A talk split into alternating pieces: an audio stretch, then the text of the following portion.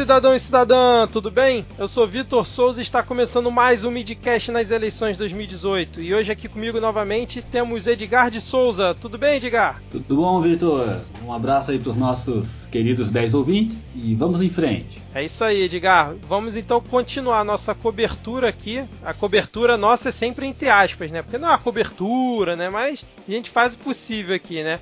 Vamos aqui continuar a nossa cobertura, dessa vez analisando como foi o debate da TV Aparecida. Você ouvinte, caso não saiba, existe a TV Aparecida. Ela é o, algum canal da TV a cabo que eu não tô lembrado qual. Você lembra, Edgar, qual é o canal da TV a cabo da TV Aparecida? Não, nunca. Eu acho que tem até na TV aberta a TV Aparecida, cara. Ah, é. Se você pegar com a antena UHF, acho que pega, verdade. É, com a TV digital lá agora, acho que tem tem uns canais lá que acho que a TV Aparecida é um daqueles canais que ninguém assiste.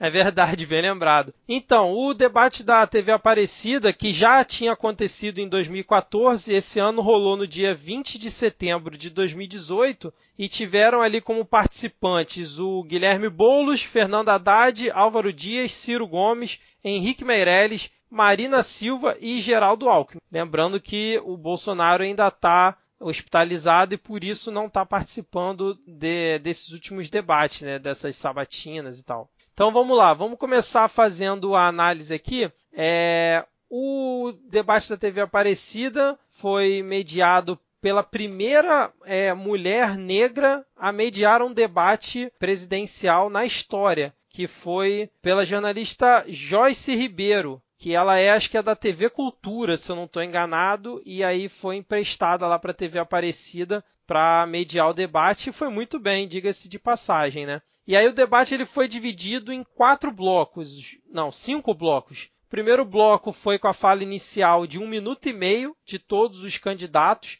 e aí depois foi para o intervalo. Aí o segundo bloco foi com o um embate entre eles, e aí eram 30 segundos para pergunta, 2 minutos para resposta, que eu achei um tempo longo, né, Edgar? Geralmente não é esse tempo todo, né, para o candidato responder, né? Essa, essa foi uma das características do, do debate da TV Aparecida e foi bom no sentido de dar mais espaço para as pessoas falarem, para os candidatos falarem. É, eu também achei isso. E aí tinha um minuto e meio para réplica e um minuto para tréplica. Eu achei um tempo bastante grande ali para um debate de ideias, né? E o que aconteceu foi que, assim, uma, um ponto interessante que eu vi pessoas é, reclamando e pessoas elogiando é que o debate da TV Aparecida você só podia fazer o embate uma vez no, no bloco, né? Então, se você fosse. É, era, era um sorteio. Então, você perguntava para um candidato e aí em uma outra, em uma outra oportunidade um candidato perguntaria para você e pronto. Assim, não tinha aquela coisa do candidato escolher para quem ele perguntava, e aí no final só o que restou, que não falou nada no bloco, é que seria obrigado a, a perguntar ou responder. Isso foi uma dinâmica que não costuma ter, ou pelo menos eu ainda não tinha visto em outros debates, né, né Edgar? É isso aí. E isso resolveu, de certa forma, aquele problema que a gente teve, acho que no primeiro ou no segundo debate, que o Ciro foi colocado de escanteio. Ninguém perguntava para ele, até porque o Ciro é muito bom em debate, ele fala bem e tal. Então no primeiro debate ninguém perguntava para ele e ele ficou em escanteio, sei lá, 15 minutos sem falar nada. É, esse modelo da TV Aparecida acho que tentou resolver esse tipo de problema. É, exatamente. E aí depois a gente teve o terceiro bloco que foi com jornalistas de inspiração católica. E aí eles tinham 30 segundos para perguntar e cada candidato tinha dois minutos para responder. E aí no quarto bloco foi novamente o um embate entre os candidatos, naquele mesmo formato do segundo bloco, e no último bloco foram perguntas é, de representantes da CNB, é CNBB, é isso, né? CNBB, né? Isso. E, e as considerações finais de cada um dos candidatos. Então vamos lá, a gente vai fazer um pouco diferente a análise desse debate, a gente vai fazer a análise dividindo justamente por blocos. Então a gente primeiro vai avaliar como foi ali mais ou menos no primeiro bloco, né, fala inicial de cada um, por candidato, depois a gente pula para o segundo bloco e tal, para fazer uma coisa é, como se fosse numa linha do tempo de como foi o debate e não ficar aquela coisa de fala de um candidato aquele tempo todo, depois fala de outro e por aí vai. Vamos ver se vocês vão curtir esse formato aqui. Então, vamos lá, Edgar. Vamos começar como foi na ordem que estava no palco. Guilherme Boulos, na sua fala inicial ali no primeiro bloco, você tem alguma observação sobre ele? Ele teve uma sacada lá que eu não tinha ouvido ele falar isso ainda, que ele falou a seguinte frase assim: ah, no Brasil nós temos mais casas sem gente do que gente sem casa. Isso foi, enfim, é uma sacadinha de, de retórica, mas foi interessante ele falar isso porque essa frase ela volta mais para frente, lá em algum momento que a gente vai chegar ainda, mas essa frase volta de novo e, e enfim, e acaba é, mostrando uma, uma tendência a alguma aliança já num futuro próximo, pensando em segundo turno. Sim, eu sei, eu sei do que você está falando. Exatamente. E eu já ouvi o, o Boulos falar isso em outras oportunidades, porque parece que teve um, um estudo, se eu, não, se eu não estou enganado, do IBGE, acho que foi de 2010 ou, ou algo por ali, em que estima-se que tenham mais casas sem gente morando do que pessoas sem teto no Brasil inteiro. Eu não sei como é que eles fizeram esse cálculo, mas a, a conta é essa. Parece que são, se eu não estou enganado, 7 milhões de, de casas desocupadas, de móveis desocupados, e seriam algo em torno de 5 ou 6 milhões de sem-tetos no Brasil. Posso estar errando os números, tá? Mas é, é, algo mais ou menos nessa proporção. Tem um pouco mais do que sem tetos. Então ele costuma bater bastante assim nessa tecla, né? É, eu, eu achei que ele fez de todos, eu achei que ele foi que fez a melhor fala de apresentação e por incrível que pareça, ele não atacou ninguém, né, na fala de apresentação dele, né, Edgar? É isso aí. Ele, a gente, eu já falei isso numa, num outro episódio, é, e eu fui bastante criticado por alguns é, amigos, criticados no bom sentido, né, que discordaram de mim. É, e eu refaço aqui e falo novamente até aquilo que eu já havia afirmado. Eu acho que o Boulos fala muito bem, cara. Eu posso não gostar do que ele fala, aquela diferença entre forma e conteúdo, né? Eu posso não gostar do conteúdo que ele fala, mas ele fala muito bem, ele consegue expressar suas ideias é, com muita clareza. Eu gosto da forma como ele fala. Exatamente, eu estou contigo nessa. Não, é, não, é, não seria meu voto, mas eu gosto como ele se apresenta assim, cara. É, aí o próximo que se apresentou ali foi o Fernando Haddad, em que é, eu reparei, não sei se você reparou também, Edgar, que eu senti que na fala inicial dele meio que fez um meia-culpa pela primeira vez assim, indiretamente, óbvio, sobre a questão da corrupção no governo do PT, porque ele falou que no governo dele, né, eles vão combater a corrupção com mecanismos que eles já aplicaram no passado e que vão melhorar agora e, e vão é, punir doa a quem doer. Então, o que, que ele quis dizer com isso? Ele está falando que é, ele finalmente fez ali uma meia-culpa de que realmente o PT estava envolvido em corrupção e também foi pego pelos mecanismos que eles próprios criaram, é isso? Ah, eu, eu não sei se, se eu chegaria a dizer que foi uma meia-culpa. Ele sinalizou, é, sem dúvida nenhuma, ele sinalizou algo. Ele colocou algo como punir exemplarmente. É, enfim, ele, ele, sinalizou, ele deu aquele aceno bem de leve, dizendo: olha, talvez nós não tenhamos feito tudo da forma tão correta. Eu acho que ele sinalizou sim. Para quem está bastante antenado no discurso, pode ter tido essa sacada que ele é, sinalizou para uma, uma meia-culpa. Mas acho que ainda é cedo para afirmar, né? Ah, não, de fato, nós, PT, Ramos. Não. Tanto é que ele começou dizendo: Eu quero cumprimentar o Lula que nos assiste é, nesse momento. É verdade. ele, nem tanto o céu, nem tanto a terra, jogando para os dois lados, né? É verdade, é verdade. E vamos lá, o próximo que falou ali na. Mais algum, mais algum comentário, diga, sobre o Haddad? Ou, acho, Não, que foi, acho que foi isso, né? Ele de novo falou que os problemas sociais em 12 anos de governo foram muito exitosos, mas ele vai falar isso sempre. É, exatamente. E falando em falar sempre, o seguinte a falar no, no, início ali do, do debate foi o Álvaro diz que o meu resumo para a fala dele foi refundação da República, para variar um pouco, né? Ele não muda o discurso. É, ele sempre fala refundação da República, cara. Ele nessa, nessa abertura ele falou uma eu tenho sentido ele mais combativo Isso, agora nessa reta final, né? É verdade. E ele até lá na frente a gente vai discutir, tenho certeza que o, que o Vitor. esclarecendo aí para os nossos ouvintes, né? A gente combina que vai gravar, mas a gente não, a gente fica com carta guardada, que a gente não fala Isso. um outro que anotou, né? Exatamente. É surpresa. Então, às vezes eu falo que eu acho que o Vitor vai falar porque ele deve ter percebido a mesma coisa que eu percebi. Mas é, voltando aqui, é, o Álvaro Dias nessa abertura ele falou uma frase que foi assim: o Brasil não pode mais ser governado por organizações criminosas. Então, eu quero com essa deixa dizer que esse foi o tom do Álvaro Dias nesse debate e acredito que vai ser o tom de outros candidatos também até, até, até a definição sobre o primeiro turno. É, a coisa agora começa a apertar, né? E os candidatos começam mais, mais ferozmente é, brigar pelos votos. É, exatamente. Agora tá briga de foice, né? Lembrando que hoje, aqui no dia que a gente está gravando, dia 25 de setembro, saiu no dia 24 pesquisa Ibope mostrando que o Bolsonaro estava em primeiro com 28% e o Fernando Haddad em segundo com 22% e o Ciro tinha caído para 11%. Então, e o Alckmin, para variar, não decola, acho que bateu 7 ou 8, se eu não estou enganado. Então, agora nessa reta final, essas últimas duas semanas, vai ser ataque em cima do Bolsonaro e do Haddad é, de tudo quanto for forma, né? Para ver se conseguem roubar a vaga de um dos dois é, para o segundo turno, né? É e isso a... aí. Parece, parece que hoje ou ontem saiu uma matéria também é, do Centrão enquadrando o Alckmin, dizendo: Alckmin, cara, ou vai ou racha. É verdade, é verdade. final aí você tem que conseguir subir, se, cara. Se não decolar, a gente vai migrar pro Bolsonaro. Pelo menos foi o que dizia na reportagem, né? Teve pois isso é. Mesmo.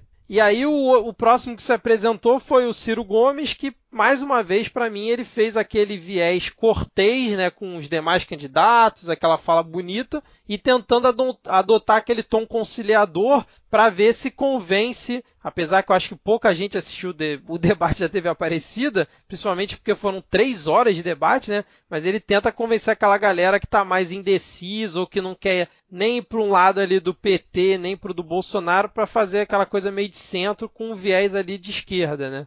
É isso. O Ciro, ele já, já é até slogan dele, ele sempre fala quando questionado sobre isso, eh, ele fala assim: eu preciso propor tudo que eu quero fazer é, enquanto candidato, porque é, desse sofrimento todo, se eu for aprovado, é aprovado eu, né, o Ciro, a ideia e, e, o, e o candidato. É, e ele fala isso muitas vezes, já ouvi ele falando isso muitas vezes, que ele quer todas as propostas e coisas que ele eventualmente tenha que fazer e que pode sangrar na pele do povo, ele quer propor logo. Sim. É, que ele ainda tem, né? Nos seis primeiros meses, assim, ele quer exato, já fazer rápido. Nessa, nesse, nesse debate, ele usou uma frase que eu já até havia ouvido de outra forma, mas que eu gostei da frase que ele, ele falou. É, e não que eu tenha gostado porque é uma frase legal, é uma frase, na verdade, foda, mas é, o que ele falou foi: os corruptos se adaptam a todas as leis. E aí ele continuou dizendo: por isso tem que propor na primeira hora, porque não é a regra em si que vai, que vai fazer com que aquela, aquele político uh, corrupto deixe de ser corrupto. É, e essa frase dele, os corruptos se adaptam a todas as leis, me lembra uma outra frase de um amigo que ele falava: é, feita a regra, feita a sacanagem. que, que, é, de certa forma, a mesma coisa. Assim. Sim. Enquanto você não tem uma regra sobre algo, tem lá um, um cuidado maior, porque não sabe exatamente se pode, se não pode. Quando você sabe exatamente o que pode e o que não pode, cara, Aí tá fácil. É verdade, é verdade, cara. Boa, boa observação essa, hein? E aí o próximo que se apresentou, mais uma vez, o, o cara que está sempre desalinhado com o ritmo do debate, com o ritmo da política atual, o nosso querido é, candidato geek da, do, do Twitter, né? O Henrique Meirelles. Eu confesso que eu não tenho mais paciência para escutar o Henrique Meirelles, cara. É, quando ele começa a falar, eu tipo, vou fazer outra coisa, vou mexer no celular, alguma coisa assim, porque é impressionante. É, é, é sempre com aquela coisa de economia e chama o Meirelles e naquele ritmo lento dele que tipo parece que né, tá lá na década de 20, de 30 e eu não tenho mais paciência pro Meirelles, cara. Já vi sabatina dele, já vi entrevista, debate, eu cheguei no meu limite com, com o Meirelles ali no, no debate da TV Aparecida, cara. É, ele, dá sono, realmente. E, mas a, redu, qualquer debate que o Meirelles participe, ou pelo menos qualquer um desses que ele participou, os, outros, os últimos quatro, cinco debates, É, é, sempre assim. É preciso ter pessoas honestas. Eu trabalhei 33 anos e aí todo blá blá blá que vem depois e depois chama o Meirelles. Isso, é. Isso, e alguma coisa, economia, para ele aí vai dar uma volta do caramba para fazer um link com a economia e aí ele vai usar aquele aquele gestual dele, chama o Meirelles, eu sei como resolver e pronto. É, é isso, que ele, ele se é. resume a isso. Teve uma outra pergunta, que tá mais pro final lá, que foi algo assim, sabe? O que você acha dos bu... Claro que eu tô né, simulando aqui. O que você acha dos bueiros sem tampa que podem causar acidente? Veja bem, se a economia estiver boa, eu vou ter mais pessoas trabalhando com a organização dos bueiros. tudo. Foi isso mesmo, cara. É verdade, foi justamente isso que ele fez. Por isso que eu não tenho mais paciência com ele, cara, na boa. Ah, mas vamos lá. É, quem se apresentou logo em seguida foi a Marina Silva, que, assim, como eu já falei em outras análises, é, ela me incomoda que parece que é mais do mesmo, né? Parece que não houve uma evolução dela de 2014 para 2018 e ela continua com aquele discurso dele, obviamente, né, conciliador e tal, diz que é, vai fazer meio que um governo de transição, mas ela não consegue, assim, evoluir melhor na fala dela, né? Eu, quando assisti, achei que foi mais do mesmo, né? A abertura dela ali. É, eu tenho para mim que eu já falei em outras ocasiões que Marina, assim como Meirelles, me dá sono. É, e é sempre mais do mesmo. Marina, ela, ela não, não, conseguiu evoluir, cara. Se você coloca o discurso dela hoje e o discurso dela das últimas duas eleições, é muito alinhado. Por um lado, significa que é uma pessoa é, de convicções, que coerente, né? Coerente, né, com as suas ideias. Mas por outro lado, é uma pessoa que talvez não esteja tão antenada ou tão preparada ou não consegue cativar esse público para conseguir mais votos. Ela está sempre ali.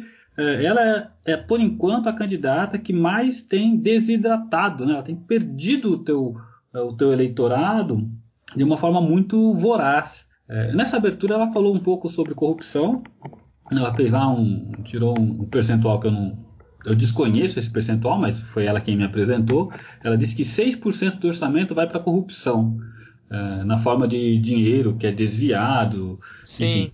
É, essa eu também nunca tinha escutado, não, cara. Foi nova é, para mim. Foi uma análise interessante, embora eu não sei qual é o fundamento da análise. E ela também, falando sobre corrupção, ela trouxe uma outra frase que eu achei interessante, que ela colocou assim: a corrupção funciona é nas escuras. E de fato, né, quem, aquele que está fazendo algo ilícito ou é, imoral é nas escuras mesmo que faz. Sim, com certeza. E aí depois dela, fechando ali o primeiro bloco, veio ele que para mim foi o pior da, da apresentação. É, se eu achei o Boulos o que se apresentou melhor, o Alckmin foi para mim o pior, porque ele começou a soletrar a palavra ladrão, cara. Eu achei que eu tava assistindo o programa do Caldeirão do Hulk, quando tinha aquele soletrando. Uhum. Porra, o cara primeiro soletra a palavra ladrão para dentro do contexto lá que ele falou, atacando o PT, obviamente. E aí depois ele me fala de novo aquela coisa que eu acho que ele tem amnésia, não é possível, falando que 35 partidos é muita coisa, e aí falando que as pessoas se elegem pela TV. Quando, caramba, ele, ele é, o, que cara, tem... o dono da TV, Isso! ele é o cara que tem o maior tempo da TV, é o cara que está coligado com mais partidos, e aí fala de novo que tem muito partido, que tem que fazer reforma política e que as pessoas não podem é, é, eleger e, e, se influenciar pela TV, que tem que escolher um candidato. Cara, ele tá fora da realidade, impressionante. Ele, ao mesmo tempo que. Ao mesmo tempo que ele critica a regra, ele usa da regra. Né? Isso, exatamente. Hoje, hoje ah, não dá para conviver com 35 partidos. Por outro lado, é o que tem, são 35 partidos. Então, vamos fazer coligação com todos. É, vamos fazer coligação com oito aqui. É. Porra, pô, cara. Não, tempo de TV é muito ruim, mas, pô, é TV que ganha, então vamos com coligação meia hora de TV, né? Tem uma frase é. do Boulos lá na frente que eu dei muito. Não, não é nem frase do Boulos, eu posso falar porque eu não tô não tô queimando pauta. É, eu tava vendo um vídeo do MBL, sei lá por que diacho eu caí nesse vídeo, é, do Kim Kataguiri, Kataguri, alguma coisa assim. Meus pêsames. É, então, não sei por que diabo eu caí lá, cara. Eu sei que eu tava vendo esse vídeo aí, nem vi, comecei a ver, falei, puta, que lixo isso. E aí comecei a ler os comentários e tinha um comentário que eu achei o melhor, cara. Até anotei em algum lugar aqui, não consigo achar, mas se não me engano era R Machado, o nome do, da pessoa que fez o comentário. E o comentário dele foi assim: é, o Boulos vai invadir o horário político do Alckmin, dizendo que aquilo é horário político não produtivo. Cara, eu achei fantástico, meu. É, foi boa. Voltando pro Alckmin, então, só para falar ainda sobre ele, ele falou, quando ele falou lá do ladrão, que ele até é, soletrou, né? É, a frase dentro do contexto foi a seguinte: quem enriquecer na política é ladrão, não tem meio termo. Aí ele continua dizendo que a política é uma atividade essencialmente ética ou não é política. É, pô, num, no, no, campo conceitual não dá para discordar. O problema é que na prática a gente vê muito diferente disso, né? Aí é. outra proposta que ele trouxe ainda nessa abertura foi sobre tipificar o enriquecimento ilícito e, além disso, causar uma inversão do ônus da prova para esse crime específico de enriquecimento ilícito uhum. é, para os agentes políticos. Sim. E a questão da inversão do ônus da prova, é, para quem não está tão habituado com, com, com, o termo, com o termo, significa o seguinte: imagina que você, é, ou um conhecido, né? Você não, um conhecido seja acusado de, de roubo, qualquer coisa, furto. Quem que tem que provar que aquela pessoa cometeu aquele crime? É quem está acusando. Né? Uhum. Né? A inversão do ônus da prova significa o contrário.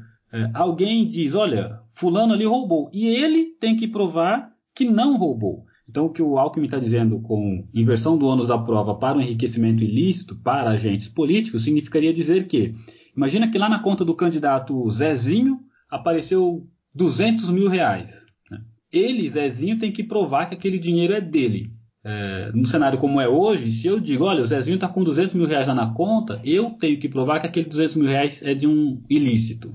É isso Sim. que ele quis dizer. Mas vamos seguir aqui, já vamos, vamos então partir para o segundo bloco, que foi como eu já expliquei anteriormente. E Edgar, você por acaso anotou qual foi essa? Eu anotei o que cada um respondeu ou perguntou, mas eu anot... não anotei quem perguntou para quem. Eu já não lembro mais, eu é, confesso. Sim, a primeira pergunta foi do Álvaro Dias para o Guilherme Boulos. Boa, boa. Então deixa eu pegar aqui na minha anotação. Álvaro Dias perguntou, é. Álvaro Dias, ele na verdade não perguntou, né? Porque ele perdeu tanto tempo na pergunta que aí depois ele ficou enrolando tanto, falando coisas aleatórias que ele não conseguiu perguntar. Aí o Boulos ficou assim, né? Porra, mas eu não sei qual foi a pergunta, mas enfim, eu vou responder qualquer coisa aqui. Basicamente ele falou isso, né? Foi isso aí. É, e aí ele falou umas ideias dele lá, como sempre falou bem, e aproveitou para dar uma alfinetada no PSDB e no Meirelles, né? Que é o alvo preferencial dele nos debates, né? É, bater em cachorro morto é fácil, né? Mas você avaliou mais alguma coisa aí em relação à pergunta do Álvaro Dias pro Boulos? Ah, cara, não, o que ele falou é Bem, que não foi uma é... pergunta, né? É, não teve pergunta. Eu lembro que na pergunta o Álvaro, o Álvaro Dias falou alguma coisa assim: é, se preservarmos as promessas, serão palavras soltas ao vento. E aí, cara, mas não, não chegou a terminar, então não dava para saber o que de fato ele queria perguntar. é, e aí o Boulos, o Boulos aproveitou a, o palanque, né? Vamos colocar assim, o Boulos aproveitou o palanque. Ele falou, acho que é, uma das coisas que ele falou foi: queremos acabar com qualquer tipo de financiamento privado. O contexto aqui era, era eleição, né? E, pô, o que significa? Eu não tenho opinião formada sobre isso, tá? Então estou aqui pensando com os meus botões. O que significa acabar com uh, financiamento privado? Pô, significa que o financiamento vai ser público? Será que foi isso que ele quis dizer? É, se pois for, é. Eu não sei se eu concordo tanto em ter. Que é como já tá, é como já tá hoje em dia, né? Que é como tá. Então eu, eu não sei se eu concordo. Por um lado, você tira o financiamento privado. A ideia de tirar o financiamento privado é você evitar o toma lá da cara. Olha aqui, o Odebrecht te dou um milhão, mas quando você entrar, não é. esqueça de passar aquele contrato para mim. Então, Exatamente. essa é a ideia de tirar o. de não ter o financiamento privado. Mas legal, não, tira, não tem o privado e aí quem paga somos nós. É, exatamente. Público. Então, eu não sei. Acho que a gente precisa achar um, um, um, meio que isso funcione melhor. É, um cara que eu vejo falando, batendo bastante nessa tecla é o João Amoedo, porque ele fala que não tem que ter de nenhuma das formas. que cada candidato tem que convencer os seus eleitores, os filiados ao partido, enfim, a doarem para a campanha. E aí, com isso, você começa a criar até uma coisa de pertencimento à campanha maior e até com pessoas participando como voluntárias, assim como ocorre nos Estados Unidos e tal. Mas aí tem a outra ala que critica isso, dizendo que aí vai ficar muito elitizado o processo sem ter nenhum tipo de fundo é, que ajude os partidos, dependendo só de amigos ou pessoas que ajudem é, os partidos e os candidatos, né? Mas enfim, né? Eu também não tenho uma opinião formada assim sobre qual seria o melhor, o melhor formato, não. É, mas que é tentador essa proposta do do Amoedo, sem dúvida nenhuma que Ah, sim, é, claro, com certeza.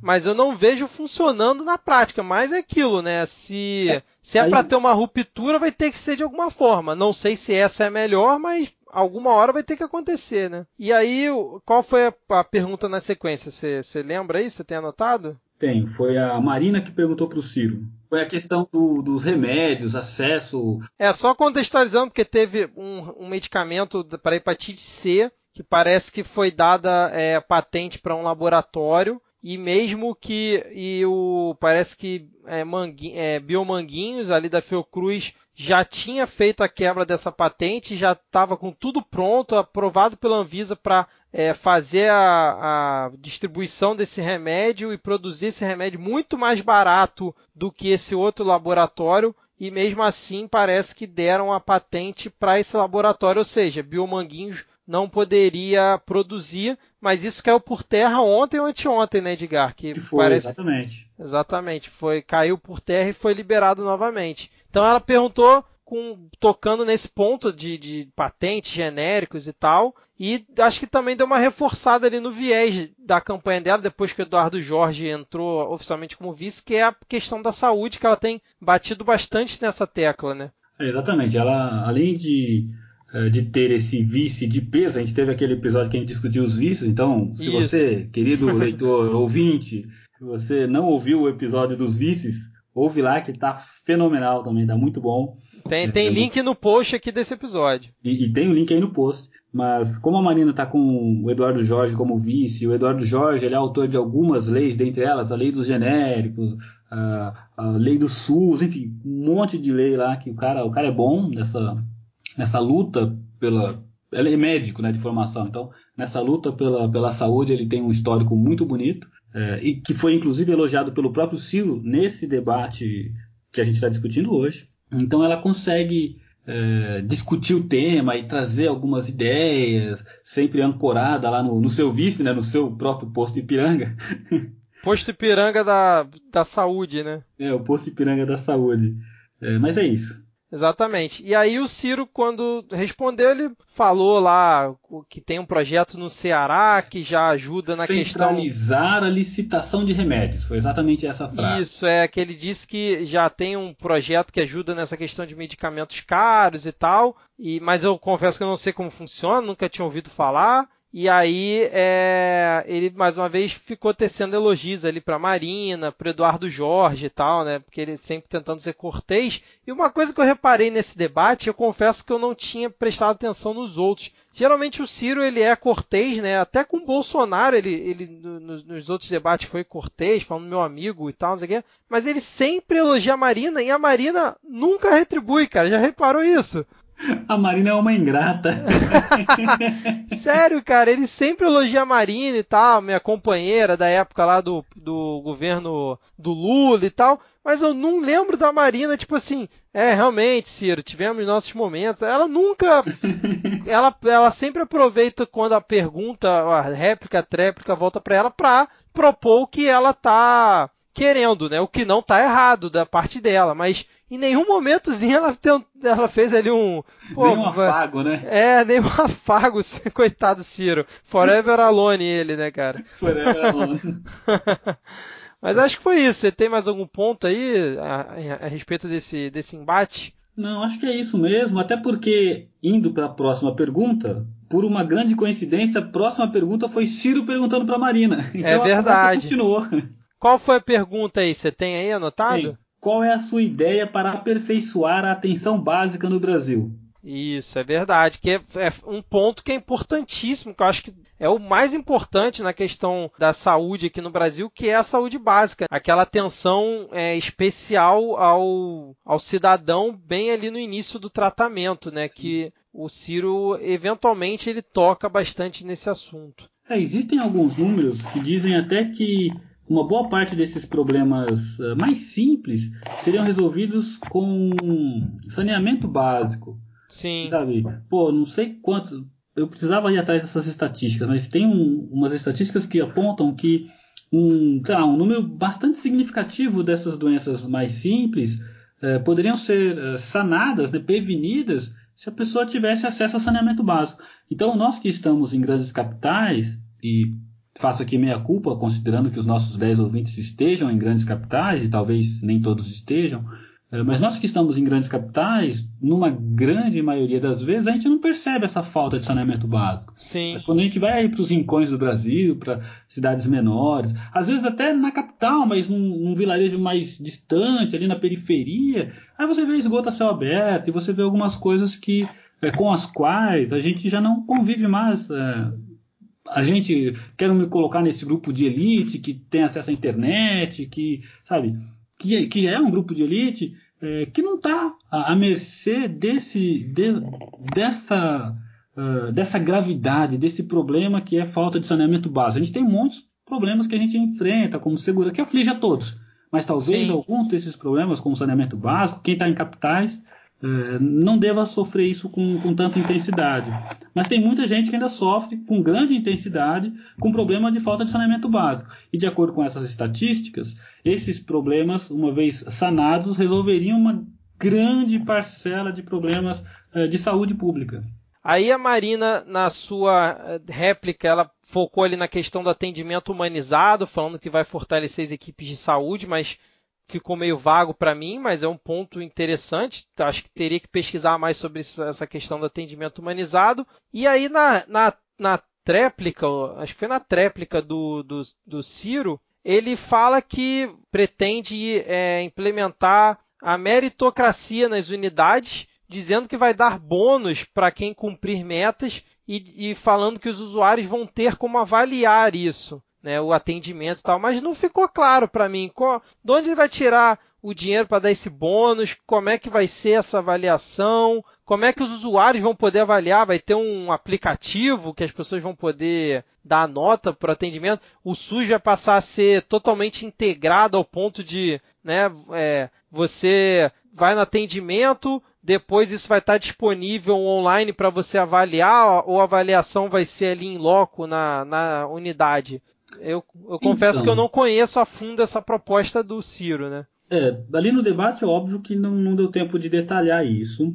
É, mas vamos, cara, volta, sei lá, 30 segundos na nossa fala. A gente estava falando que uma, um, um, grande número de pessoas ainda sofrem com atendimento básico. O cara não tem esgoto tratado na porta de casa. Exatamente. Como que esse cara vai fazer uma avaliação uh, sei lá, pela internet, de, de qualquer coisa. Não vai, cara, não vai. Um sistema bom de avaliação é aquele onde você, assim que termina o atendimento, é aqueles, né? Geralmente caixa de banco, às vezes tem isso, para você apertar lá três, o, o botãozinho amarelo, o botãozinho é, verde, para você avaliar ali na hora.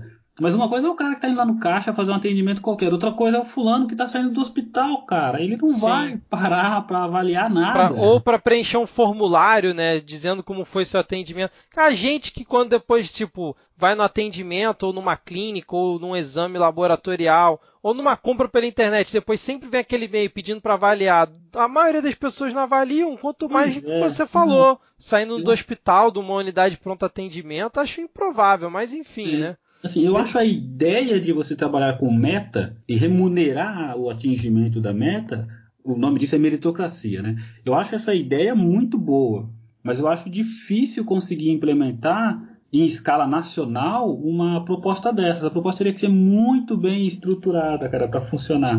Senão, ainda mais na ter... saúde, né, cara? Você vai botar que o cara vai ter que atender em 10 minutos? Não, nem é. sempre dá pra fazer isso. Como é que pois você vai é. estipular isso, né, cara? É, muito difícil. É uma proposta vaga e muito difícil. E aí, de novo, a gente cai na questão da de onde vai vir o dinheiro para fazer isso. Embora eu gostaria muito que acontecesse, mas eu não acho que um sistema de metas com meritocracia, com bônus por avaliação positiva em virtude do atendimento de metas, com bônus de 100 mil reais por ano. Não, cara, não acho que vai acontecer. Ciro, sinto muito. É, não vai acontecer, cara. Você não vai conseguir é, para fazer isso. Eu também acho, cara. Acho que é, é, inviável nesse momento, né? Mas vamos lá, vamos pro próximo. Qual foi a próxima pergunta, Edgar? Haddad, Haddad pro Alckmin e era sobre uh, reforma trabalhistas. Foi bem direto. E a PEC do, do, teto dos gastos, né? Isso aí.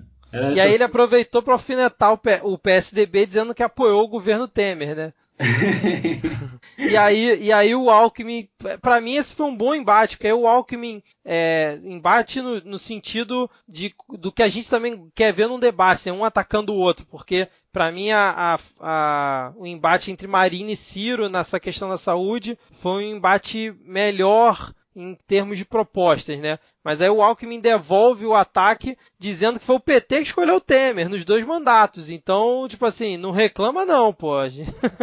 É. Tirou dele da reta de ter apoiado o Temer e aí depois é, jogou a bola de volta lá pro Haddad, né? E aí ele disse que é a favor da PEC, né? Do, dos foi gastos, que disse que foi preciso devido ao gasto desenfreado que o PT deixou e apoiou mais uma vez a reforma trabalhista e tal. Para mim, é, ele errou quando ele foi citar o Tasso Gereissati, que, como a gente já falou lá no episódio dos vices, né? Minto, no episódio do Haddad no Jornal Nacional, que ia ser a muleta do Haddad usar a, a afirmação do Tasso Gereissati. Se você é, não sabe qual é, dá um Google aí, ou escuta lá o nosso episódio analisando o Haddad no Jornal Nacional, onde ele falou ali da opinião do Tasso Gereissati, falando que não foi bem isso que ele, que ele havia dito, mas ele quis negar o óbvio para mim, na minha opinião. Foi, exatamente. E essa, esse, esse primeiro embate aí do Haddad com o Alckmin foi engraçado até, né? Porque o Alckmin, é, ou melhor, o Haddad, que foi quem fez a pergunta, ele fez aquela pergunta assim, simples, que é para ele responder, não para Sim, não, exatamente para ele responder, que é reforma trabalhista e teto dos gastos. Pô, todo mundo sabe que o PSDB aprovou e apoiou as duas, os dois assuntos, né? Sim. E... e o Haddad é contra, né? O PT é contra. E o PT é contra. E é engraçado que na réplica o Haddad disse que o Alckmin deveria ver a entrevista do Tasso Gereissati, né? Que foi isso que você falou. Mas aí o Alckmin respondeu: todos deveriam fazer autocrítica, mas o PT, ao invés de fazer autocrítica, lança candidatura na porta de cadeia. essa foi boa, essa, essa foi, foi boa, boa a resposta. E a, e a, próxima, qual foi? Alckmin pro Meirelles. E o Manda tema é segurança aí. pública. Ah, não, não teve, não teve Cara, Alckmin e Meirelles, vamos lá, os dois estão no mesmo lado.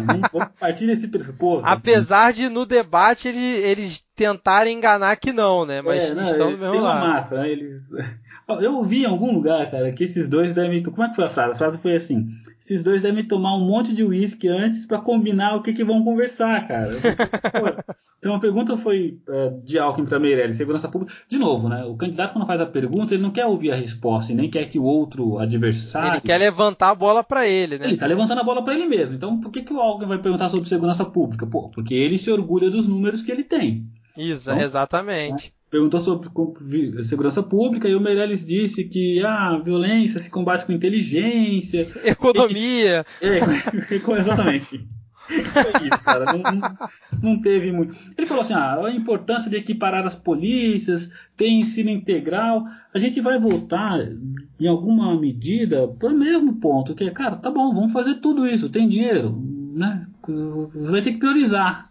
Exatamente. Só que, porra, o Meirelles é só economia. Tanto que depois ele, na tréplica, cara, ele fala que um jeito de melhorar a segurança pública, ele deu uma volta gigante, que ele falou que um jeito é você melhorar a economia, que a economia seria uma resposta para o problema de segurança pública, porque aí você pode é, propor ao jovem, né, oferecer ao jovem uma coisa melhor de emprego ali para o futuro dele. Não que ele esteja errado nisso, eu até concordo com ele, mas assim, a pergunta foi clara e direta a respeito de segurança pública. Em toda a resposta dele, se ele não usasse economia em todas as respostas dele, beleza, ele ter citado isso. Mas ele cita em todas, então parece que assim foi mais do mesmo. Ele arrumou a brecha ali para linkar a economia com a segurança pública para poder dar uma resposta, né?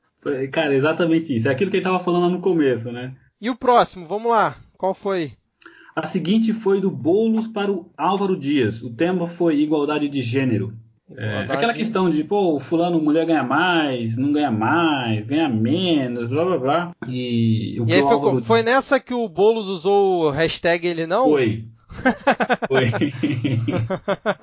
Foi nessa. Foi, aproveitou para usar a hashtag aí contra o Bolsonaro. Mas é verdade, ele fez essa, essa pergunta que, mais uma vez, né? Foi levantar a bola para ele, porque são os pontos e o alinhamento que o pessoal tem, né? Sim, sim, sim.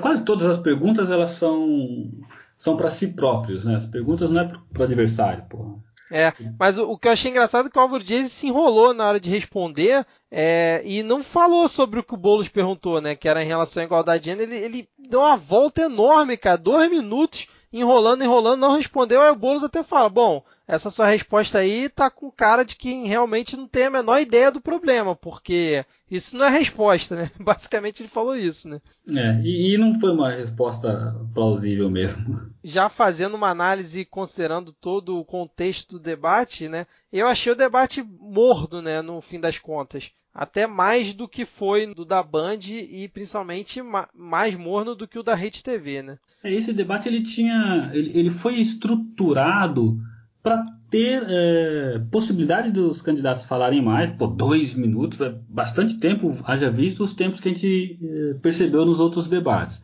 Sim. É, só que não, por algum motivo, cara, não sei se os candidatos não estavam com tanto anseio do embate, é, não sei, mas foi, cara, foi morno demais. Ou só, ou se eles já sabiam assim, uma coisa, olha, eu tenho um debate aqui, vai ser 45 minutos, então é tiro curto, né? Briga, briga, briga, briga, briga, fala, fala, fala, fala, acabou. Outra coisa, ó, tem um debate aqui, cara, três horas. Aí o cara, puta, três horas em pé aqui. É. Não, e outra, né? Eles também estavam lá em Aparecida, né, cara? Então você já faz uma coisa assim mais tranquila, né? Até porque dois blocos foram de perguntas de, de, da galera ligada à igreja. E foram perguntas claramente voltadas mais para a questão social, para aquela coisa econômica, mas não é, observando pontos polêmicos ou tentando extrair alguma coisa ali do, do candidato, como ocorre com jornalistas é, do mainstream. Né? Isso também favoreceu para ter o debate um pouco mais morno. Eu sem muitos até, ataques. É, eu acho que até os próprios candidatos, uh, de certa forma, uh, sabem o quanto de influência, o quanto de, de telespectadores aquele debate vai ter. Né? Num, pô, um debate de três horas, uh, feito por uma, por uma TV e suas afiliadas, suas parceiras né? católicas, que não tem expressividade, não a religião. A religião é super expressiva, mas o público uh, que assiste, o telespectador, cara, não, não, eu não conheço ninguém que assiste a TV Aparecida. Exatamente. É meu sogro acho que assiste, cara, e é só ele que eu conheço. Porque assim, quem, TV Aparecida, TV Senado, sabe, ninguém assiste, tem um número de, de, de telespectadores muito baixo. Então talvez por isso também os caras pouparam um pouco pro próximo, né? O próximo é no SBT, aí Aí Exatamente, já é uma coisa, é, já é uma coisa com alcance maior, né? Sim. E aí fechando ali o bloco, achei que foi o melhor embate desse bloco, que foi a pergunta do Meirelles para Haddad, não foi isso? Meirelles. Ah, cara, eu acho que eu pulei uma então, hein?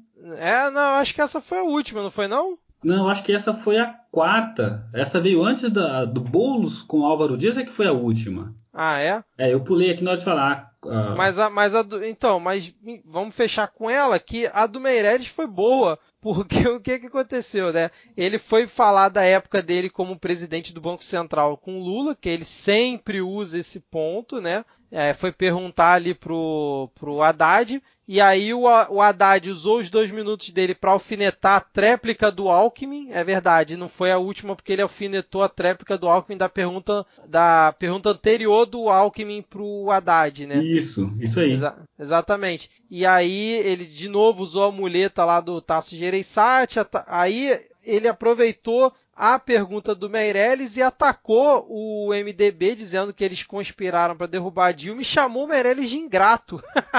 essa, essa hora achei boa, cara. É, foi por isso que eu falei o ingrato da Marina quase agora, porque saiu um ingrato lá na, na, no debate, né? Foi, foi muito clássico.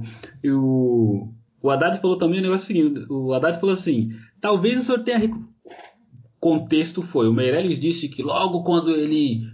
Quando o nome dele foi indicado, a confiança já, já, já, já mudou. né? É verdade. Aí o Haddad, quando respondendo, o Haddad falou o seguinte: talvez você tenha recuperado a confiança dos banqueiros. Mas do povo, esse governo não recuperou a confiança. Então foi, foi, uma, foi uma retórica boa também. Mas vamos lá. É, próximo bloco foi com as perguntas dos jornalistas de inspiração católica. Eu não tenho a ordem aqui, eu tenho quais foram os temas, mas você tem a ordem aí, Edgar? Poxa, eu tenho, cara. Então manda brasa. A primeira pergunta foi do jornalista chamado Rafael Rodrigues. Caramba, você tem até o nome do jornalista. Pô, parabéns, cara. É, você fez o, o dever de Não, casa eu, muito bem. Eu conto por quê, cara. Eu conto por quê. Porque em um dos outros debates eu errei quase que o debate inteiro o nome do jornalista, cara. Aí depois eu tava ouvindo, eu falei, pô, eu errei o nome do jornalista, não posso fazer isso. Então agora eu vou Pode, pode, aqui pode, cara, tá tranquilo. eu não vou mas, anotar o nome dos caras. Mas os ouvintes tinham que mandar um comentário pra gente no Twitter ou no Instagram, depois que ouvirem aqui, e dar os parabéns ao Edgar por ter feito toda essa. Eu fiz uma cronologia aqui, mas o Edgar se superou, cara. E como ele mesmo falou, a gente não troca ideia antes para não queimar pauta, então para mim tá sendo uma surpresa aqui na hora da gravação também, cara. Não, pô, anotei o nome de todo mundo. Mas manda esse brasa, manda esse brasa. Esse eu não cometo mais. então, a primeira pergunta foi de um jornalista chamado Rafael Rodrigues, e a pergunta foi sobre migração. E aquelas perguntas. Foi, foi pro ah, Haddad, né? Da migração, porque nós estamos tendo é, esse fluxo de estrangeiros. Enfim, o contexto era esse. Sim, pro é. E aí, pô, é pergunta genérica, qualquer político nada de braçada, né? Exatamente, cara, eu pensei a mesma coisa. Foi uma pergunta genérica e as respostas genéricas e completamente óbvias ali na questão social. Ele não focou nenhum problema. Tipo, a pergunta não, foi, não focou nem na questão dos venezuelanos e tal, só focou, só focou em relação à imigração. E ficou tudo no âmbito genérico, não teve proposta nenhuma ali. Cara, a pergunta aberta é o político que se preza, a gente já discutiu isso algumas vezes aqui no nosso podcast, o político que se preze, ele tem que conseguir sair de saia justa. Se o cara tem que conseguir sair de uma saia justa, imagina de uma pergunta aberta. É, dá, é. dá palanque para ele debater, né? Ele tem que, tem que tem a obrigação de falar bem. Exatamente. A verdade falou bem, como qualquer é. outro político falaria bem. Falou, Sim. o país tem tradição de acolhimento, ele contou a história dele, ah, eu mesmo sou descendente de sírios, que sírios ou libaneses? Acho que é libanês que ele falou. Acho que é libanês, é. é então, assim, falou bem. Tema aberto, falou bem. Agora, é. a próxima, você tem. Agora eu vou fazer a de Rossi, né? Você tem mais. Manda brasa. Não, manda brasa. Próxima pergunta, eu até destaquei aqui no, no meu documento que eu faço para poder acompanhar, eu até destaquei, porque foi. Cara, nunca vi alguém levantar, um repórter levantar uma bola tão linda dessa. Um repórter chamado José Maria Trindade, ele perguntou de forma bastante objetiva, contou que nós estamos vivendo uma crise de desemprego e ele dentro do contexto do desemprego, ele virou para aquele é, candidato que havia sido sorteado lá, que foi o Meirelles, uhum. e fez a pergunta: crise de desemprego, quem é o responsável? Cara, olha, olha, olha o momento que nós estamos, né? Sim. O cara levanta uma bola dessa. O cara devia ter respondido na hora. A culpa é do PT. Devia ter falado Sim. isso. Independente se ele acredita nisso ou não. E é, pois é. discorrer. Não, cara, o que, que ele fez? Ele primeiro discorreu. E aí perdeu todo aquele aquele impacto da pergunta e ter a resposta de pronto. Ah, essa estratégia foi criada por uma série de equívocos econômicos. Enfim, do governo é... Dilma. Então ele demorou muito para chegar no PT. No meu ponto de vista, essa, mesmo que ele discorde, mesmo que ele fizesse parte do governo, ele deveria ter falado na lata. A culpa dentro, é do É, dentro do jogo político e do momento de polarização, né, cara? cara? E como é TV, né? Não é áudio igual a gente aqui, é TV. Ele devia ter falado isso e virar. A culpa é dele ali, ó, do PT, sabe? Devia ter feito isso. Porra! Mas não faz o estilo do Meirelles, apesar que seria muito bom, né? O Meirelles virando pro Haddad, a culpa é de vocês! Você imagina se essa pergunta tivesse caído, sei lá, pro, pro Boulos, pro Daciolo. Imagina que o Daciolo tivesse. glória, a do... glória a Deus, senhor. Como, é que é. é? como é que ele fala? Glória, glória a Deus. É, glória a Deus. Ou então, supondo um cenário onde o. Imagina que o Bolsonaro tivesse aí, cara, e essa pergunta tivesse caído para ele.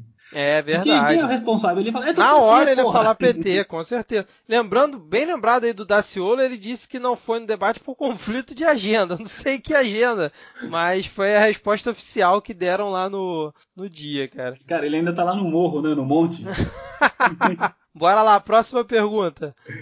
É, bem, a próxima foi da de uma jornalista chamada Luara Castilho e ela perguntou sobre segurança. Foi pro só, Álvaro Dias, né? Pro Álvaro Dias, exatamente. É, é eu achei que é, ela perguntou como é que poderia, é, quais seriam as propostas para melhorar a questão da segurança pública no país, que é uma coisa que está afligindo muitas cidades, estados, aquela coisa que todo mundo já sabe, né? E aí para mim, o Álvaro Dias, mais uma vez, foi mais do mesmo. Ele não conseguiu expor é, quais são as soluções concretas dele para a área da segurança pública. Falou o óbvio, né? Que é falar que é, a criminalidade aumentou, que não sei o quê. Coisas que quem é minimamente esclarecido sabe reconhecer e não agregou em nada para mim.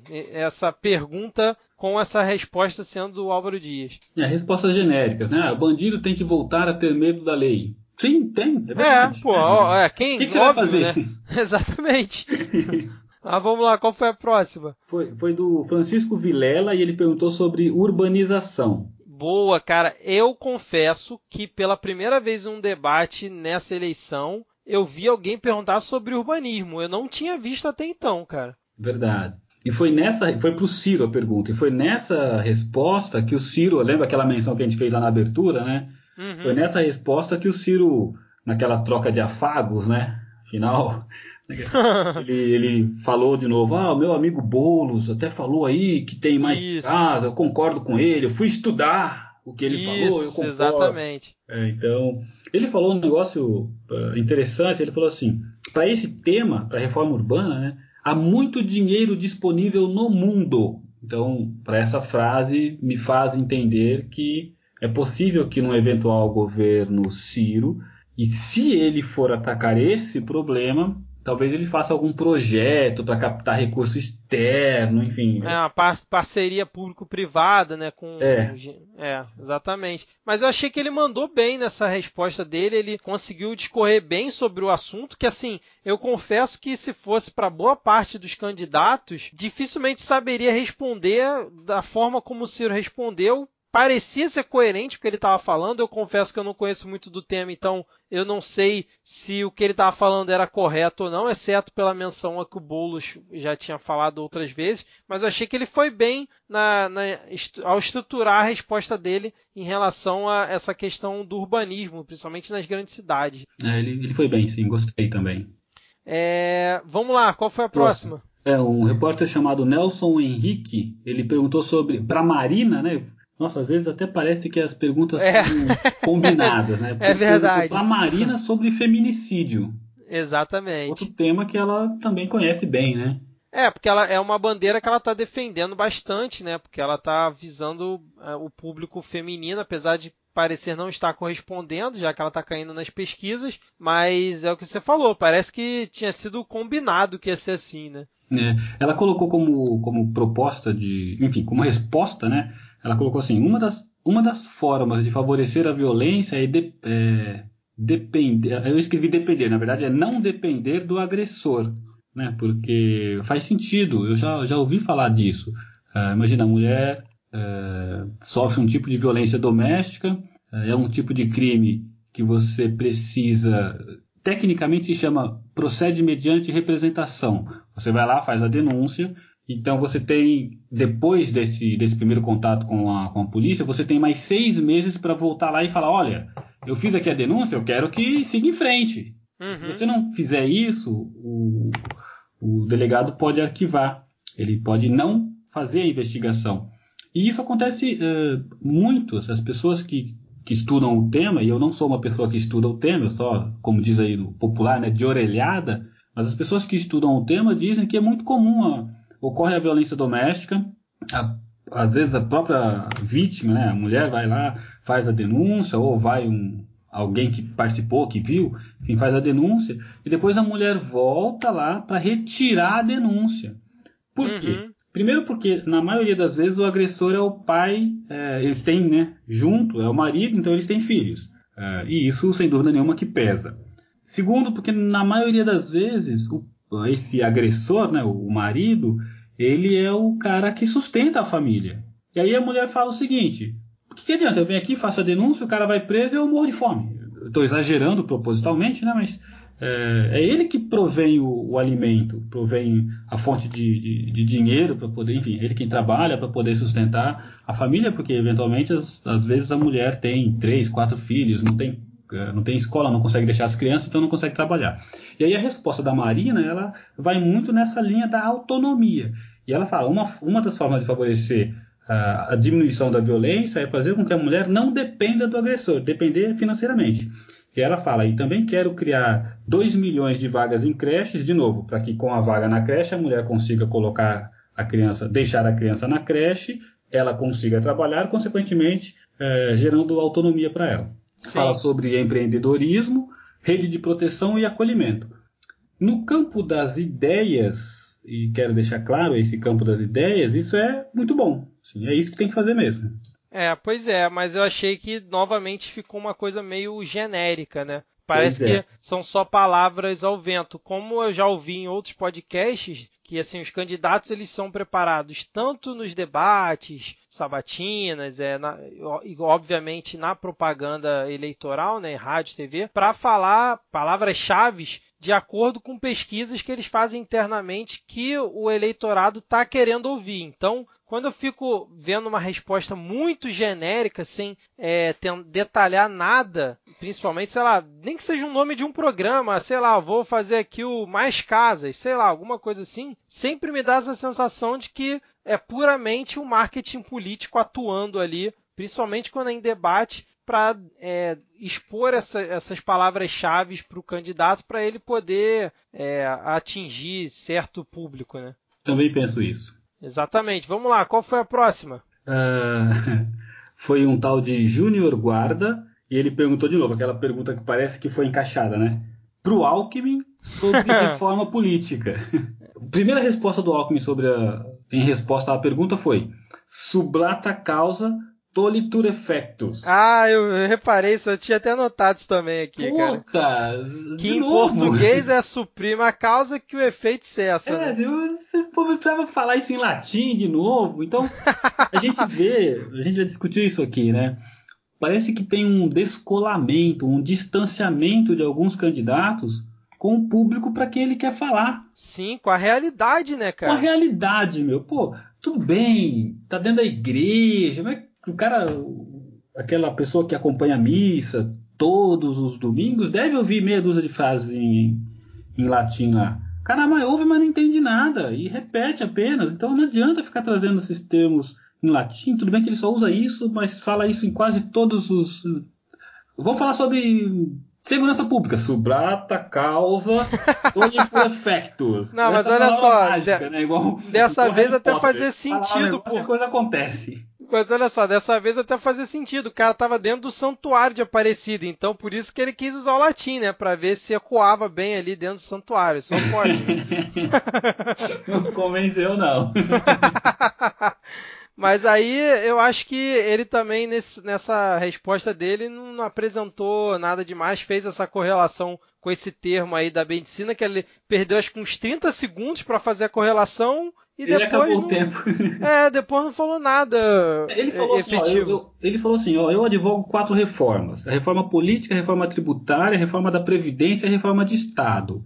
É, e aí, por isso que eu acho que talvez fosse reforma política mesmo a pergunta. Porque aí, quando ele falou de reforma de Estado, ele falou um pouco de, ah, tem que mudar a forma. Quando ele falou de reforma política, ele falou, ah, não pode ter, de novo, né, 35 partidos, tem que ter um Mas, cara, não, não convence mais, né?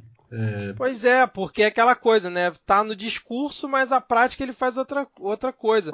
Por isso é. que com muitas pessoas que eu converso, é, as pessoas, cara, não votam no Alckmin de jeito nenhum. Várias e várias pessoas falam isso. E assim, se você parar para pensar, o Alckmin, pô, foi governador do estado de São Paulo, apesar de todos os escândalos lá em São Paulo, do metrô, da merenda e tal, é, ele não foi citado diretamente nenhuma vez. Óbvio, toda a galera que estava abaixo dele foi, é um escândalo absurdo, que para variar, né, quando é em relação ao PT, em relação ao PSDB, né, tem aquela coisa mais lenta, enfim. Não, mas sabe por quê?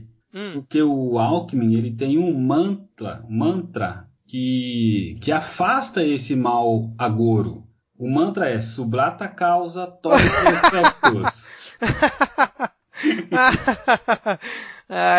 e aí, fechando o bloco, foi a pergunta sobre trabalho infantil trabalho ali pro infantil para o né? Boulos, exatamente. É, eu acho que ele respondeu de forma simples é, a questão do trabalho infantil que perguntaram para ele como eu já tinha falado antes, né? Você vê que pelos temas que foram as perguntas, por, por ser dentro ali da TV Aparecida, foram coisas bem mais voltadas para a questão é, social, né? Então eu achei que ele podia ter explorado mais essa questão da resposta do trabalho infantil e acho que ele aproveitou mal o tempo para usar ali para atacar a reforma trabalhista, o governo Temer, porque às vezes me incomoda no Bolos isso. Eu não sei o que, que ele está querendo nos debates, afinal. Se ele está ali só para atacar o governo Temer ou para se apresentar mesmo com, com propostas. Ele que tem o plano de governo, você concordando ou não, tendo lido ou não, mas ele, tem, ele é o que tem o plano de governo com mais páginas e, consequentemente, mais detalhado. Não, não confesso que eu não li todo,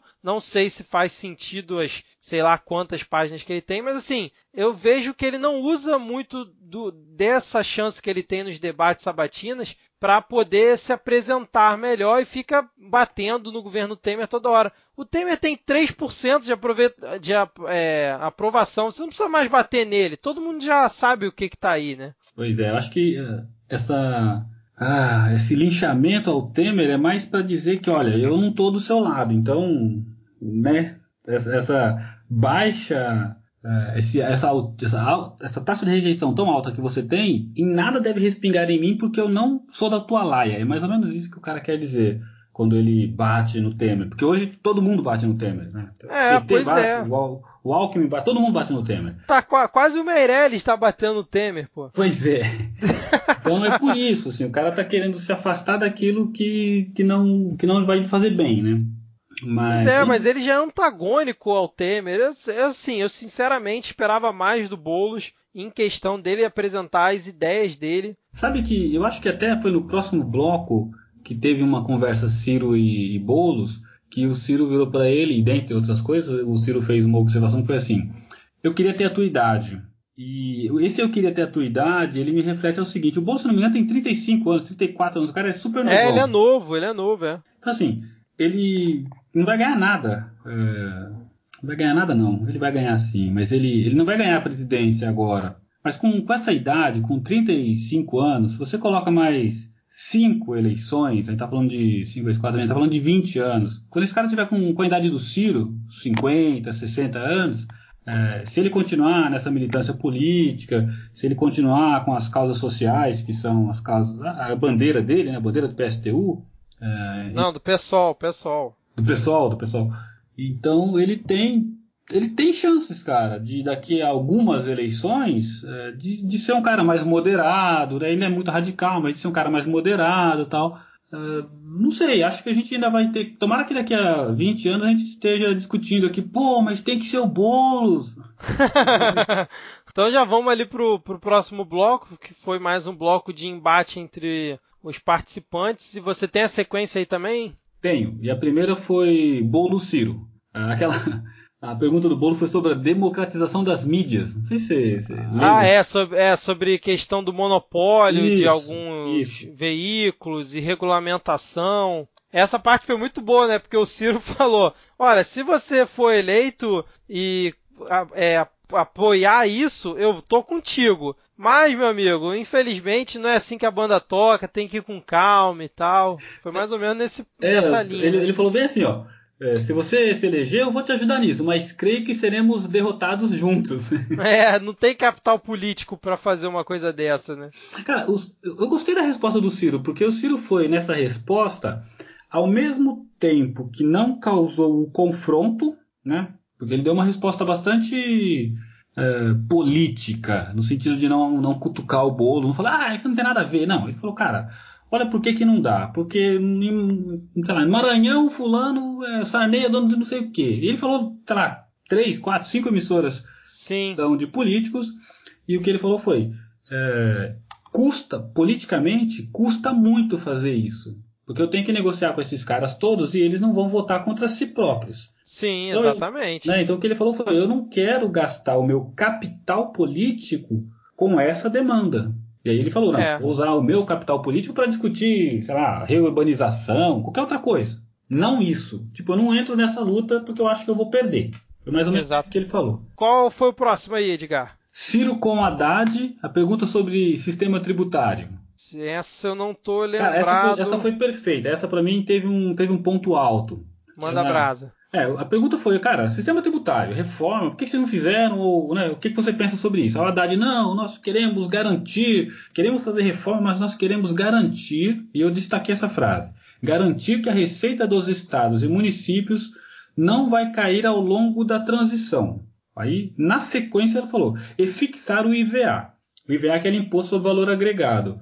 Que Isso, ele falou de taxar grandes fortunas também, o Haddad, né? Ih, cara, eu não anotei. E lucros e dividendos. É, eu tenho anotado aqui que ele explicou um pouco sobre uma proposta dele de taxar grandes fortunas, lucros e dividendos e heranças e fazer o pobre pagar menos, né? É, então, e aí o grande ponto alto desse embate foi a resposta do Ciro. Que o Ciro pegou e falou assim: Ô, oh, companheiro, né? Meu amigo, você me desculpa, né? Mas eu vou ter que dar uma pinicadinha aqui agora. E aí ele falou: pô, o PT tá no poder há 12 anos, cara. Por que, que é. não fez nada? Por que, que faria agora? É verdade, cara. Ah, e aí o que, que o Ciro ainda falou? Ah, bom saber que agora você pensa assim, isso daí que você está falando agora tá escrito no meu livro que eu escrevi em 96, junto com o É verdade. É. Bom saber que agora você está pensando assim. Agora me diga aí, né? Por que, que vocês não fizeram? E aí a resposta do, do Haddad, e eu vi uma crítica bastante contundente sobre essa resposta, mas a resposta do, do Haddad foi assim: ah, o PT fez uma reforma pelo lado da despesa, garantindo Isso, que o dinheiro é. chegasse nas mãos dos mais pobres pelos programas sociais. E a crítica que eu vi sobre isso foi, cara, isso não é reforma, isso é uma ilusão. Achar que, achar que entregar dinheiro para o povo seja uh, tenha um resultado melhor do que fazer reforma fiscal é, é uma mentira. Então eu vi uma crítica muito forte sobre, sobre essa resposta. A resposta está errada. Mas foi uma boa resposta. Para quem não é o especialista em economia, em tributário, é uma resposta que agrada. É, porque você vê o que foi feito de forma prática, mais ou menos, né? É, ele fez alguma coisa, né? Entregou dinheiro, fez lá um monte de programas sociais que fez com que dinheiro chegasse na mão dos mais pobres. É Exatamente. uma boa saída? Não sei, parece que não, mas. Mas é inegável isso, né? É, é, é tangível, né? Palpável. Exata, exatamente. Qual próximo, foi o próximo? É, o próximo foi o Meirelles perguntou para a Marina sobre a CPMF. Sobre a... É, que ele usou como gancho a notícia que saiu, né, que o Paulo Guedes tinha sugerido no encontro com empresários e jornalistas que talvez recriasse a CPMF. Aí virou né, o assunto é, da semana. E depois o Paulo Guedes disse que não era nada disso. O Bolsonaro também entrou na jogada, deu ali meio que um cala-boca no Paulo Guedes, falou que não vai ter criação de imposto novo. E aí o Meirelles aproveitou e falou, mais uma vez, como você já disse, Edgar, levantando a bola para ele, né? Perguntou sobre economia, sobre CPMF, se, ela, se a Marina concordava com a proposta do Paulo Guedes. Né? É, mas no, mas a resposta da Marina, no meu ponto de vista, cara, foi o maior meme de todos. Que ela, dentre outras coisas, ela falou assim: olha, eu acho que tem um incêndio lá no posto Ipiranga. posto Ipiranga tá pegando fogo. posto Ipiranga tá pegando fogo. e aí depois bom. ela ainda atacou o PT, né? Dizendo que não é possível defender os pobres e deixar a corrupção rolar solta, né? Ela aproveitou para atacar os dois ao mesmo tempo. E o Meirelles, na, na resposta dele, foi engraçado, né? Ele falou, ah, CPMF é exemplo do que não pode ser feito. Exemplo de quem não tem preparo. Só faltou ele falar, chama o Meirelles. Ai, ai, meu Deus do céu. E nada surpreendente vindo do Meirelles, né? Obviamente. Pergunta sobre economia, fala, voltou mais do mesmo. É isso aí. A próxima pergunta foi do Alckmin para o Meirelles e, e a pergunta era sobre educação. Se finalmente, né, cara? No quarto bloco, finalmente alguém resolveu falar de educação, né? Pois é, mas a resposta do, do Meirelles foi economia, aumento de receita dos entes federativos. É. E com esse dinheiro que sobra, a gente investe em educação. É. Cara, ele deu uma volta absurda para mais uma vez falar de economia. Cara, impressionante. Não apresentou uma ideia, uma proposta de como melhorar a educação, cara. É, ele joga tudo na conta da economia, impressionante. É, pra ele, assim, a resposta, ele tem uma carta coringa, a carta coringa dele é economia. Então quando a pergunta é. chega, ele olha pra carta coringa e fala, como que eu ligo, né, ligar os pontos, como que eu ligo aquela pergunta com essa carta coringa? Exatamente. é, e aí o, a pergunta foi pro... Foi a pergunta Alckmin. foi do Alckmin, e aí depois na réplica o Alckmin ele simplesmente esqueceu o, que o tema era educação da pergunta dele, não apresentou nada, ficou falando de economia, seguindo o que o Meirelles falou, e citou Kennedy, não falou nada de educação, cara, impressionante ele no finalzinho ele só falou alguma coisa assim, ó. Ele aproveitou, né, para mais um para atacar o Temer. Ele falou: o governo Temer fracassou. Vamos agir duro, mas É. tá, mas, mas cara, que... o, o que ficou para mim bizarro é que ele perguntou sobre educação, fez a pergunta lá genérica. O Meirelles responde sobre economia, aí ele, em vez de ir na réplica falar de educação, ele fala de economia, de economia. também, cara. inacreditável, inacreditável, cara. Vamos lá, é o seguinte, é, foi Marina pro Boulos e ele perguntou sobre, ela perguntou para ele sobre violência pro Boulos. É, e aí o que o Boulos falou lá, ele já tem falado isso mais de uma vez, assim, não queremos construir mais presídios, mas uhum. construir uhum. mais escolas. Isso, Até aqui é. tudo bem. Aí na sequência ele falou assim: desmilitarizar as polícias. Uhum. E, é, esse, esse, é um termo complicado porque eles não explicam direito como é que seria essa proposta, porque talvez a proposta seja unificar as polícias. Então, assim, esse só desmilitarizar as polícias pega mal na, no geral na sociedade. Né? É verdade, olha que você trouxe aí uma reflexão que eu não, não tinha tido. Eu li o desmilitarizar as polícias, na minha cabeça eu li o seguinte: polícia não andar mais armada. Não, não. Aí eu fiz é até uma questão. pesquisa para ver quais países, que eu lembro que em alguma viagem eu, eu me deparei com policiais não armados. Uhum. E aí eu fiz até uma pesquisa para lembrar que quais eram os países que não usavam, que os policiais não usavam armas, tal.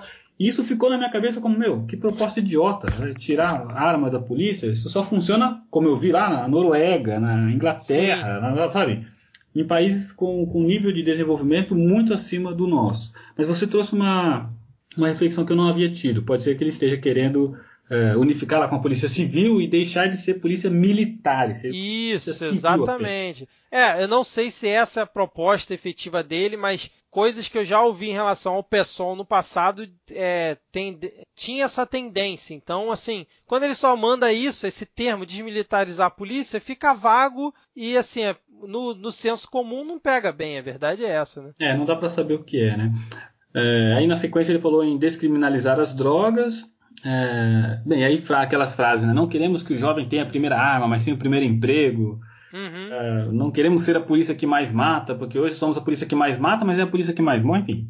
É, e aí, e aí na réplica a Marina falou, né, que ela pretende implementar o Plano Nacional de Segurança, o sistema, o sistema de segurança nacional, como se fosse o SUS da segurança, mas novamente uma coisa muito genérica, muito assim no campo das ideias é, e tal. Muito abstrato, não dá para saber qual é, mas assim, pelo menos ela citou alguma coisa, né? Tem, tem alguma ideia ali, mas assim, até porque no debate não dá para mostrar muito, mas ficou um pouco vago. Aí atacou também a famoso bolsa empresário ali no meio da, da resposta dela. Mas enfim, acho que foi isso. E o próximo, qual foi?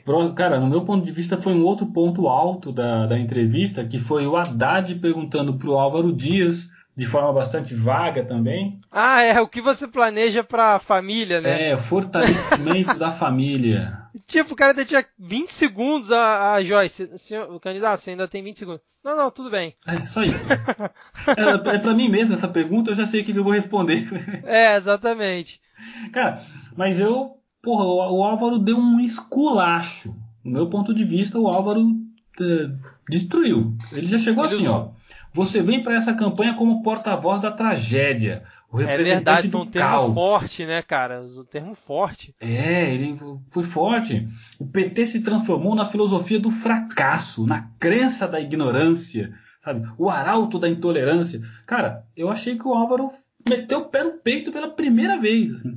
Pela, eu também percebi isso, cara. Pela primeira vez a gente vê ele mudando o tom, né, para esse nível. Ele foi muito forte. É, eu acho que foi um tiro pela culatra, assim, sabe? O, o Haddad fez aquela pergunta aberta para que ele pudesse dar a resposta, só que ele, cara, levou uma invertida que ele não, não sabia nem para que lado olhar depois.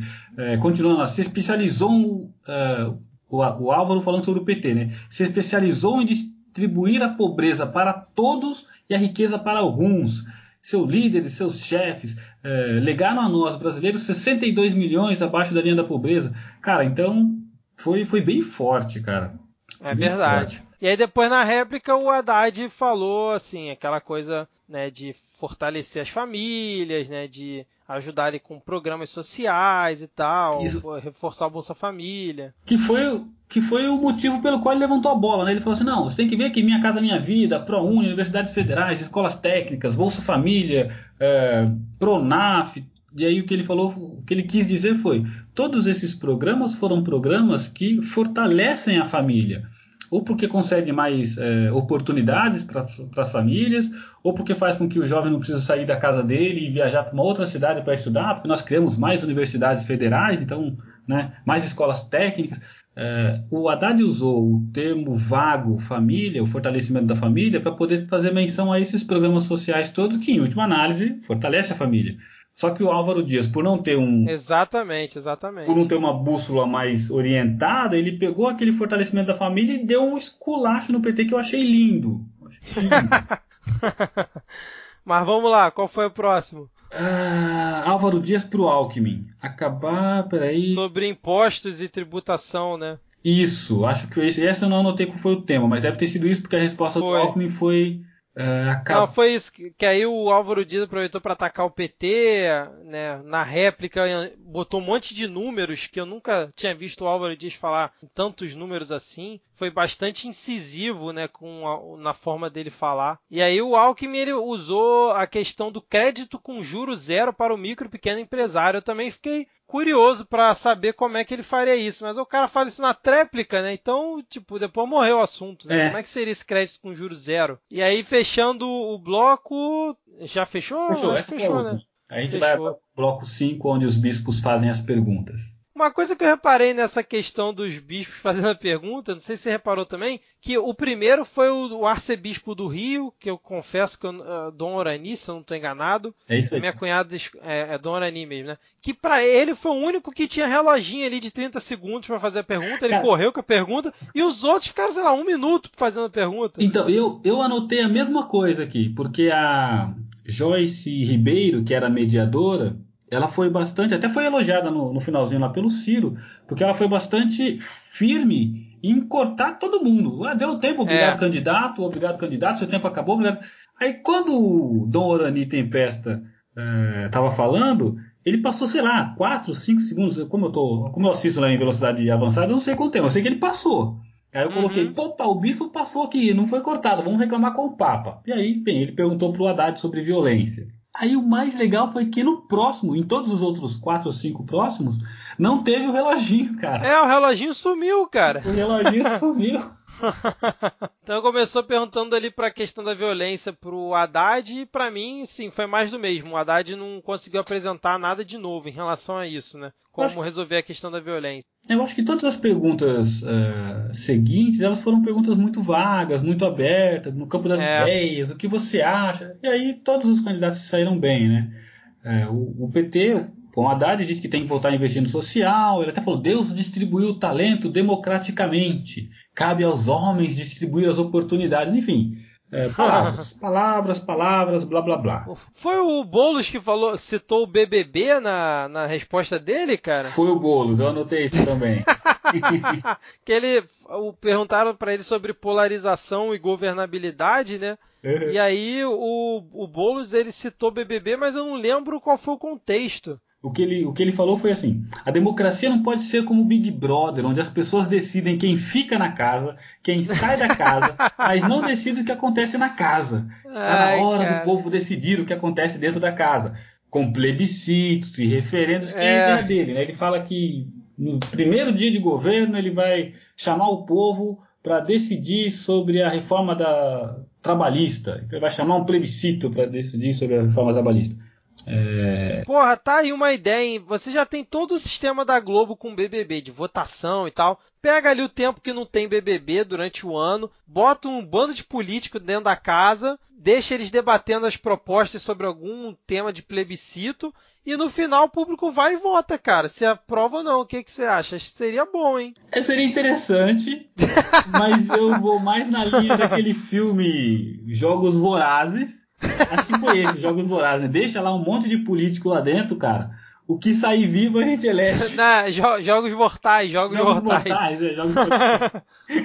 Ai, caramba. Mas é o que você falou, você falou muito bem, cara. Eu acho que essas perguntas dos bispos, eles focaram, por exemplo, teve pergunta sobre questão indígena, que foi ali para a Marina, teve pergunta sobre aborto, desigualdade social, então foram perguntas para a questão social novamente, bem abertas, bem amplas e genéricas que os candidatos responderam da forma como quiseram, né? É palanque, né? Uma pergunta aberta desse para um político em época de eleição, cara, é pergunta palanque. Fala aí o que você acha sobre violência. O cara vai falar, porra, o melhor dos mundos. É, sobre defesa da vida e aborto pro Meirelles, que, putz, cara, não soube responder, se enrolou. Sou a favor não... da vida. E é, também é, sou porra. a favor do direito da mulher.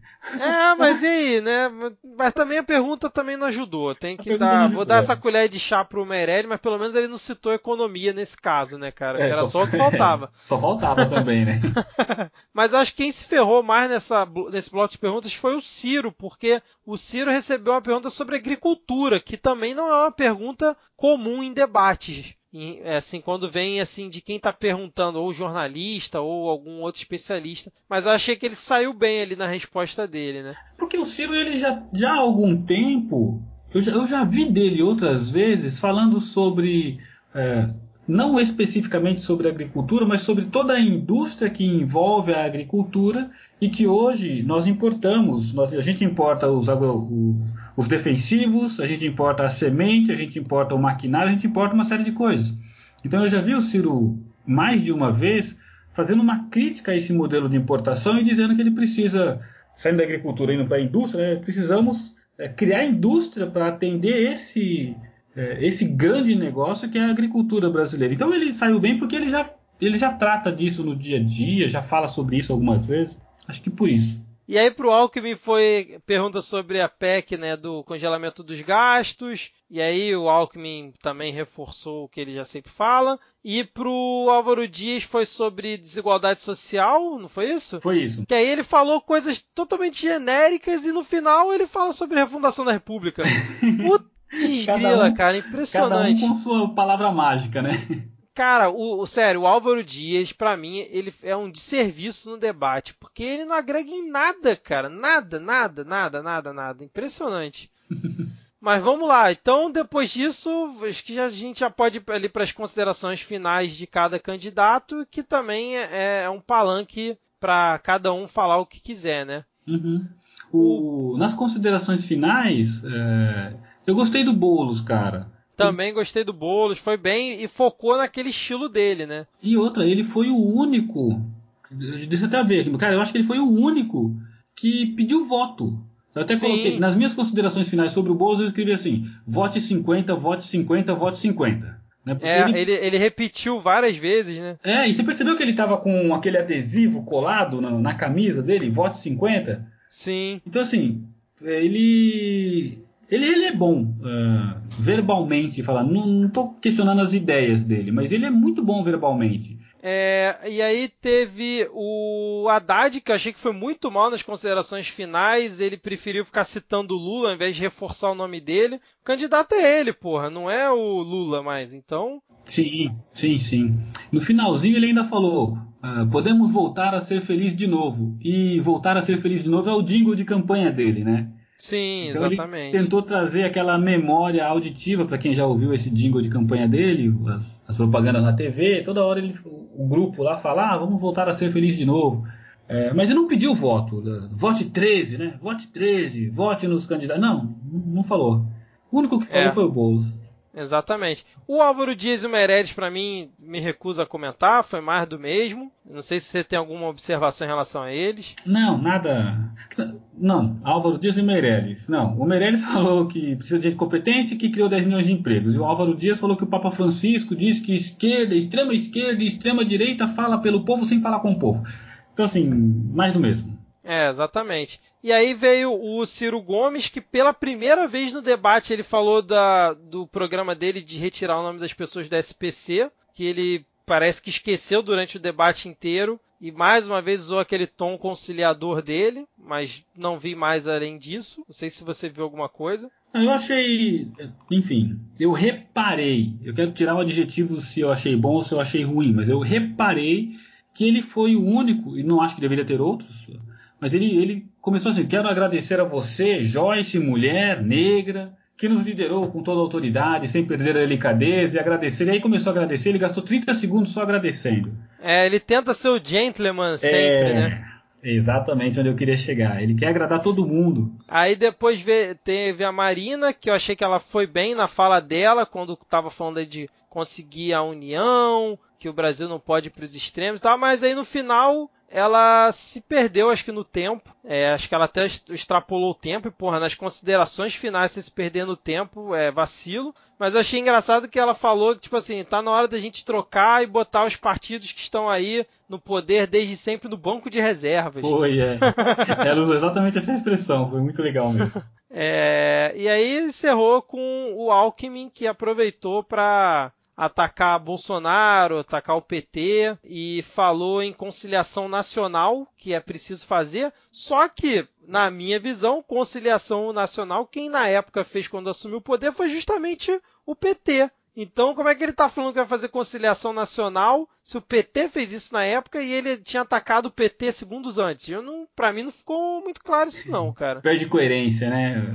É, o Alckmin para mim foi muito mal no debate. Se tivesse que escolher quem foi pior nesse debate, para mim, considerando que o Meirelles e o, e o Álvaro Dias são sempre aquela coisa mais do mesmo, mas considerando os outros cinco, para mim o Alckmin foi o pior. É, Não sei se você ficou com essa impressão é, eu também. Que, eu acho que eu vou contigo nessa. Eu acho que o Alckmin. Eu até gosto de algumas coisas que o Alckmin fala, mas ele, ele não é bom de debate, cara. Ele, ele, ele é bom de, de ideias, mas ele não é aquele cara que contagia. E, infelizmente. É, ainda é isso que, que ganha voto, né? O cara que ganha voto, ele não, não consegue contagiar. É, exatamente. Vídeo o Bolsonaro, né, cara? O cara que mais tem contagiado o eleitorado até é. o momento, né? Pô, você... você gostando dele ou não. Mas é isso, Edgar. Falamos pra caramba hoje, hein? Poxa, falamos, hein? Às vezes a gente acha que não tem conteúdo nenhum para falar e a gente gasta três horas Ex falando. Exatamente, mas também, né? Foram três horas de debate na TV Aparecida. A gente conseguiu fazer um resumão aqui para os ouvintes. Espero que eles curtam esse conteúdo. Vamos fechar por aqui então e na próxima, no próximo debate talvez estaremos de volta. Não, não garantimos, mas assim, o debate da Globo a gente vai cobrir, com certeza, né, Edgar? Certeza. Mas o do SBT não tenho tanta certeza assim, mas quem sabe a gente volta. Vocês ficam sabendo através da, das nossas redes sociais, principalmente do Twitter, que é o arroba podcastmid, e no Instagram também, arroba podcastmid. Digar, fecha a conta e passa a régua? Fecha a conta e passa a régua. Beleza. Muito obrigado aí se você ficou até o final ouvindo aqui esse episódio. E até a próxima. Tchau, tchau. Até mais. Tchau, tchau.